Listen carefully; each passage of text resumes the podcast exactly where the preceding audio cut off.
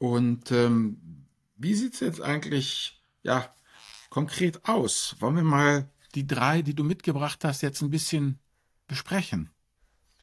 Gerne. Ich denke, wir machen heute mal einen kleinen Schnelldurchlauf, um auch mhm. den zeitlichen Rahmen nicht zu sprengen, wie wir es sonst gerne machen.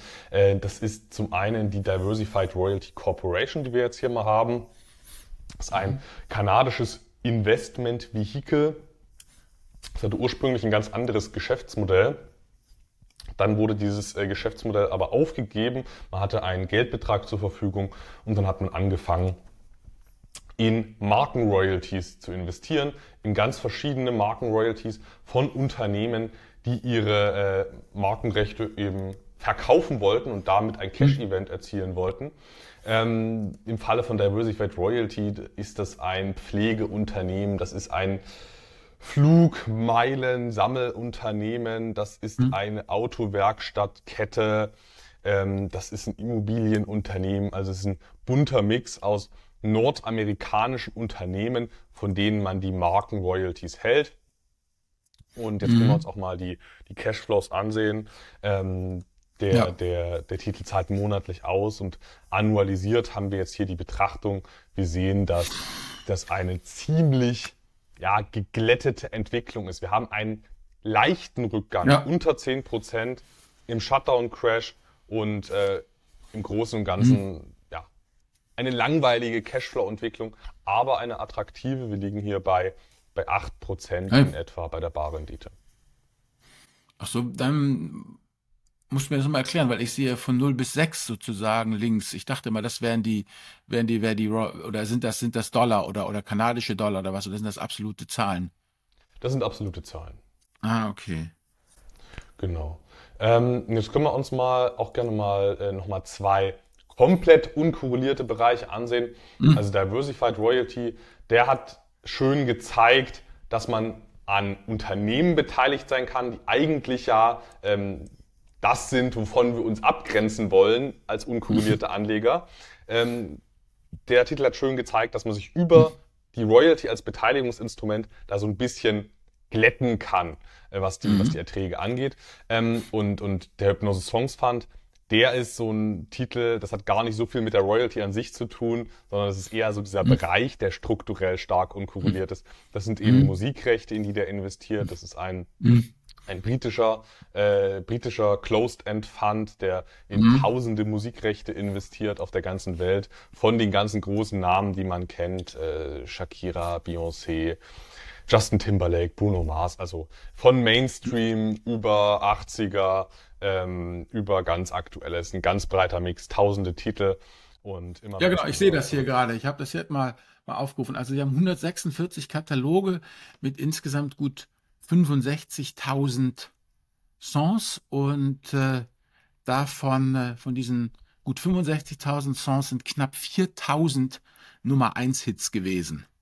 Und äh, also das zeigt halt eben, dass sie dann, ja genau, dann gucke ich mal hier, was sie letztendlich hier Genre haben sie, wie du sagst, haben sie ja alles, also Rock, Pop, Rhythm and Blues, Dance, Latin, Country, Disco, äh, Christian, Hip Hop, Soul ähm, alles, alles Mögliche. Und was ich sehr persönlich interessant finde, ist ja ähm, der Löwenanteil äh, hier, also über 50 Prozent sind älter als zehn Jahre.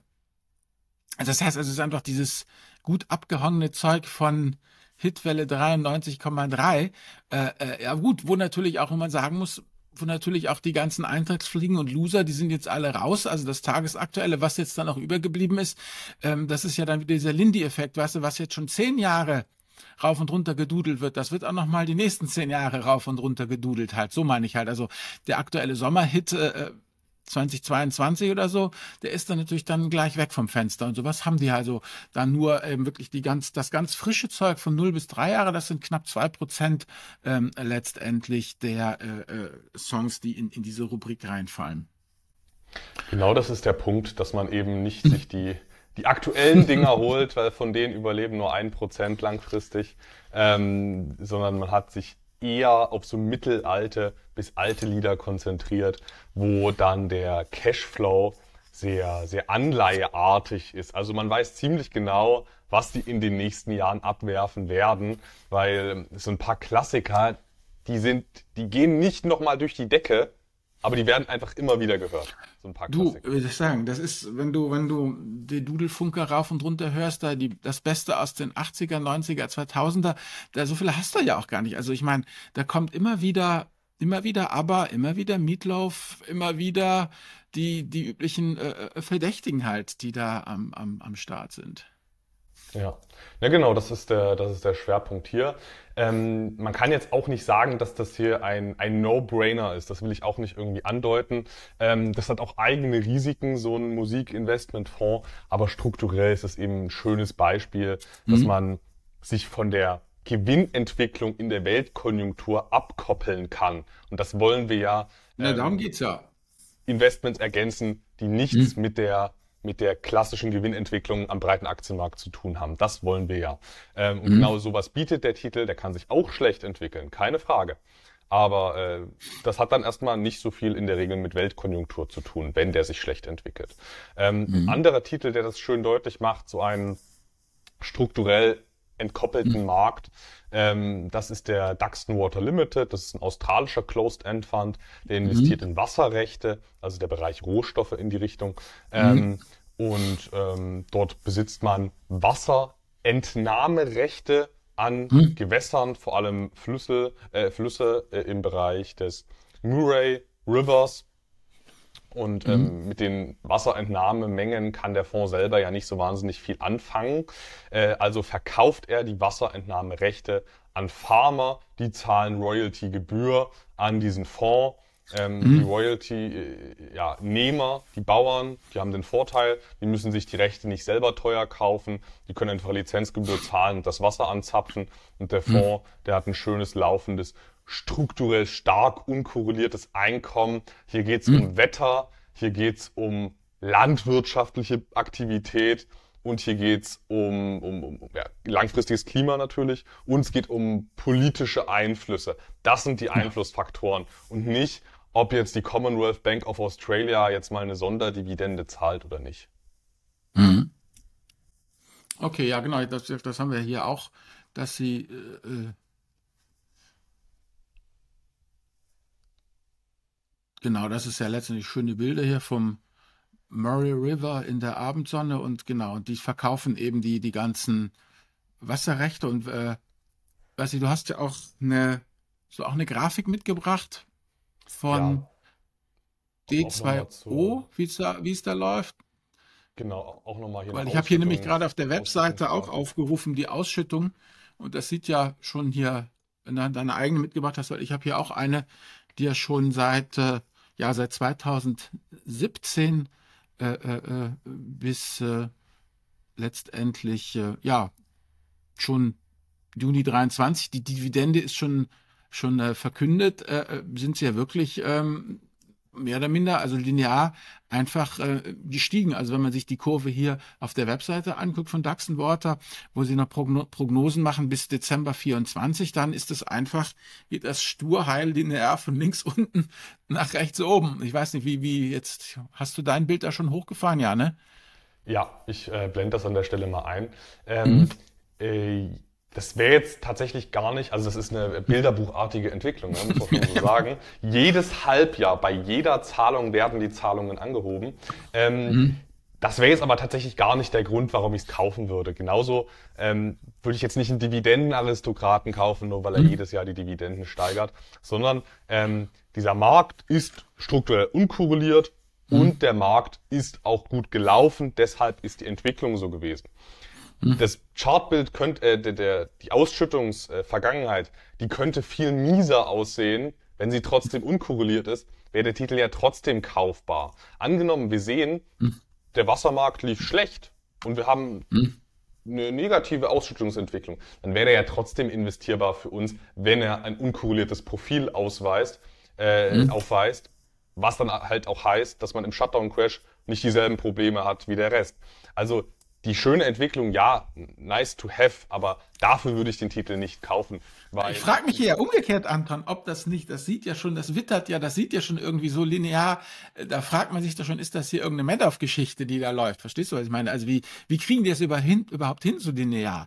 Expandieren die die ganze Zeit oder quetschen sie die Pharma mehr aus oder, oder ist das einfach die Inflation, also ist einfach die Wasserrechte jedes Jahr teurer werden? Die Landwirte eben jedes Jahr auch die Preise erhöhen und man davon eben, also dieses inflationäre äh, Regime, von dem du ja am Anfang sprachst, was sich hier manifestiert oder ähm, wie, wie muss ich das beurteilen? Verstehst du? Zu gut. Also zu gut ist ja auch wieder die Frage, was geht da ab? Ja, da bin ich ganz, bin ich ganz äh, bei dir. Äh, das ist ja so ein Chart, den wollen die meisten Privatanleger sehen. Ich werde auch bei solchen Charts schon eher skeptisch, wenn es zu gut aussieht, um wahr zu sein. Es sieht ja auch nicht so wirklich unkorreliert aus, weil man dann häufig so eine eigene Entwicklung sehen würde, sondern das ist ja links, unten, rechts, oben. Äh, ich, kann deine, ich kann deine Skepsis verstehen. Ähm, aus Sicht der Barerträge sieht man auch, also aus Sicht der inneren Rentabilität des Vehikels, sieht man auch diese Entwicklung, die, die wir sehen wollen würden.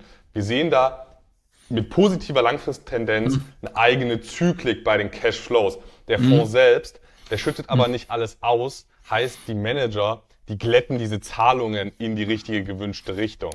ja, ähm, die Füchse, die halten sich einfach noch ein bisschen Kohle zurück und dann können sie noch ein bisschen noch hier raufschubsen und da raufschubsen. Okay. Genau. Ein bisschen die, Kosmetik. Genau, die machen Ausschüttungskosmetik äh, äh, für die Investoren, die sowas sehen wollen. Ah. Äh, die innere Rentabilität ist aber nicht so, dass jedes Halbjahr der Cashflow steigt. Ähm, Grund, also das würde mich auch äh, skeptisch machen. Grundsätzlich ist aber ähm, können die so lang planen, weil die diese Rechte eben langfristig verliest haben. Ähm, in der Regel so ein, zwei Jahre. Oder also man, man kombiniert äh, langfristig, langfristiges Verliesen der Rechte, was eine Kalkulierbarkeit bringt, äh, kombiniert man mit Spotmarktverkäufen, äh, also wie beim Strommarkt einfach zum aktuellen Wert das Wasser verkaufen ähm, und äh, diesen, diese Sicherheit der, der mhm. Verträge mit, den, mit der starken Unkorreliertheit der täglichen Preise, das ergibt dann diese Möglichkeit, so stabil auszuschütten. Und ja, man profitiert hier auch davon, dass diese Rechte immer teurer werden. Also diese Rechte werden immer teurer, dementsprechend äh, ist auch die, die Verhandlungsmacht für die nächsten Royalty-Zahlungen höher. Ähm. Preistreiber ist unter anderem auch der australische Staat, der kauft hier laufend Wasserrechte, verfügbare Wasserrechte zurück, mhm. treibt den Wert der Beteiligungen von Duxton Water. Ah. Ja gut, ich habe mir das ja auch mal angeguckt auf der Webseite. Die hatten ja auch ein Beispiel gebracht, zum Beispiel, wo sie eben nochmal auf das Thema Planbarkeit zurückzukommen, was du angesprochen hast, ähm, dass eben Mandelbaum, also Mandelplantagen, ähm, ja, dass du da einfach ja von vornherein weißt, das ist wohl ich bin ja auch kein Fachmann, aber da schreiben sie auf ihrer Website dieser Sieben-Jahres-Zyklus und du brauchst natürlich jedes Jahr mehr, weil die Bäume immer größer werden. Ich meine, und wenn du halt einfach weißt, dass du jetzt ähm, an mehrere Farmer so und so viel Hektar äh, äh, Mandel Baum frisch angelegt haben, Plantagen, dann ist irgendwie der Wasserbedarf auch relativ gut eben äh, prognostizierbar und zwar eben auf sieben Jahre sogar. Und das ist natürlich schon auch in der heutigen schnelllebigen Zeit, wo ja alles bis gestern laufen sollte, ist das für mich, also das fand ich auch mal sehr überzeugend, ist das eben wirklich, ja, ja, die rechnen halt wirklich in, in, in, in vier, fünf, sieben, zehn Jahresabständen äh, äh, äh in ihren Prognosen und äh, äh, äh, sind da eben wirklich wirklich schön abgekoppelt einfach von der ganzen Geschichte. Und man muss auch sagen, das hier hm. ist ja, also Wasser ist ja ein Massengeschäft. Naja, das ist ja nicht so, dass die dort literweise in, in PET-Flaschen das Wasser verkaufen, sondern da wird ja, es geht ja um Unmengen an Wasser. Das Wasser wird pro Einheit spottbillig verkauft, aber in der Masse macht's dann halt. Naja, was ich Hektogalonen, ne? Genau sowas.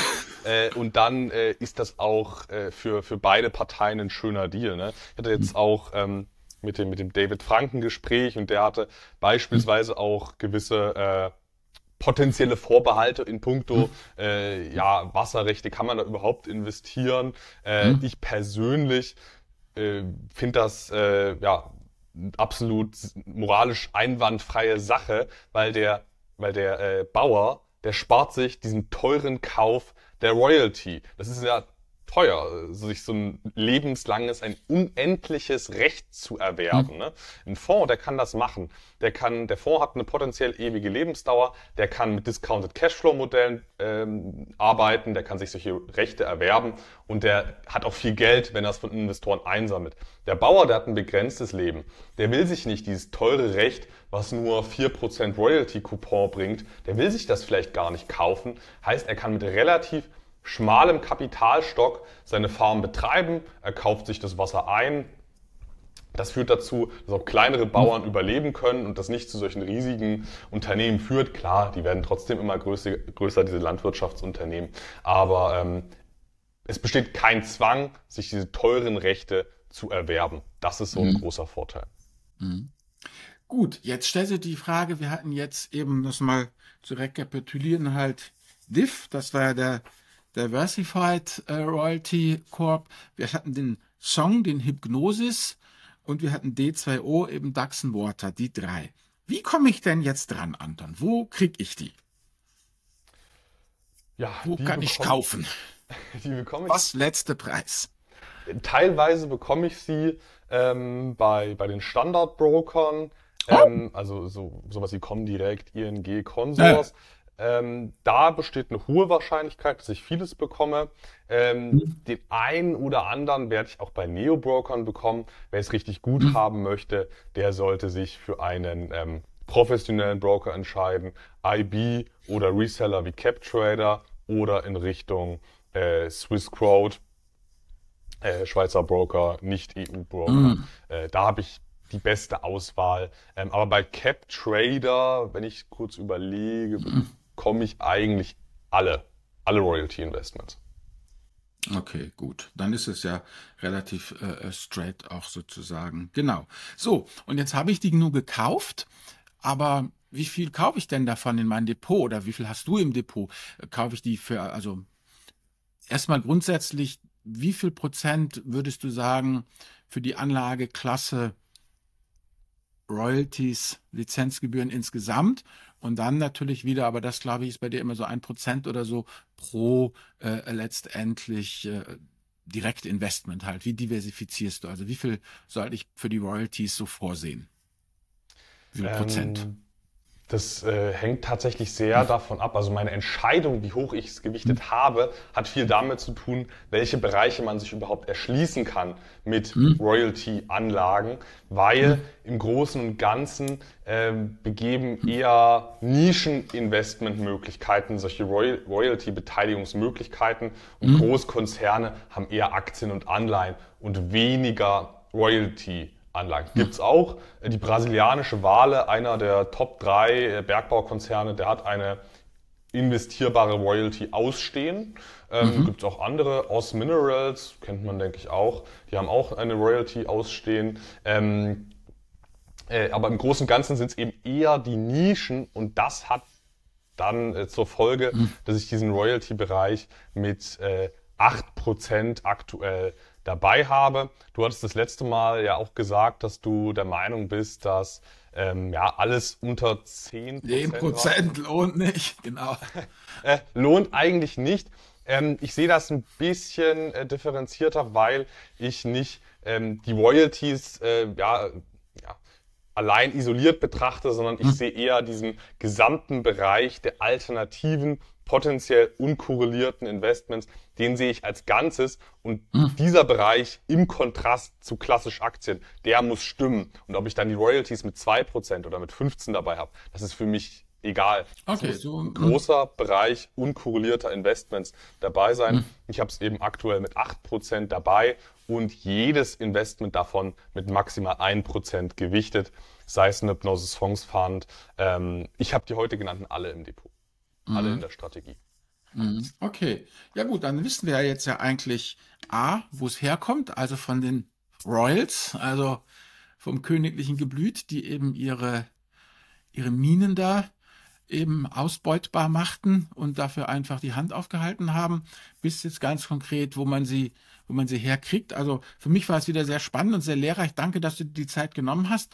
Und ähm, was ich jetzt so mal mitnehme, ist wirklich eben da dass eben das eine Anlageklasse ist, wie du sagst, Nischen spezialisiert, aber eben hoch unkorreliert eben deshalb und eben auch eben strukturell ähm, unkorreliert. Und was mich natürlich besonders freut, ist, wenn du sagst, dass man sie zum Teil schlicht und ergreifend bei den ganzen Standardbrokern hier in Deutschland ähm, trotzdem bekommt, weil das ja auch irgendwie meiner Erfahrung nach immer schwieriger wird, äh, solche Sachen zu bekommen, die eben nicht gerade so 0815 eben äh, sind. Also, aber für mich, äh, ja, klingt es nach einer sehr spannenden Sache und einfach auch für jemanden, der Cashflow orientiert ist, nach einer Erweiterung eben zum klassischen breit diversifizierten MSCI World oder ACWI, die ja wirklich einfach den gesamten Markt ähm, abbilden und dann eben sowas zu haben hier wie Wasserrechte oder eben äh, Musikrechte, das ist schon schon wirklich spannend. Ja, also das von meiner Seite erstmal. Ich denke auch mit Blick auf die Uhr.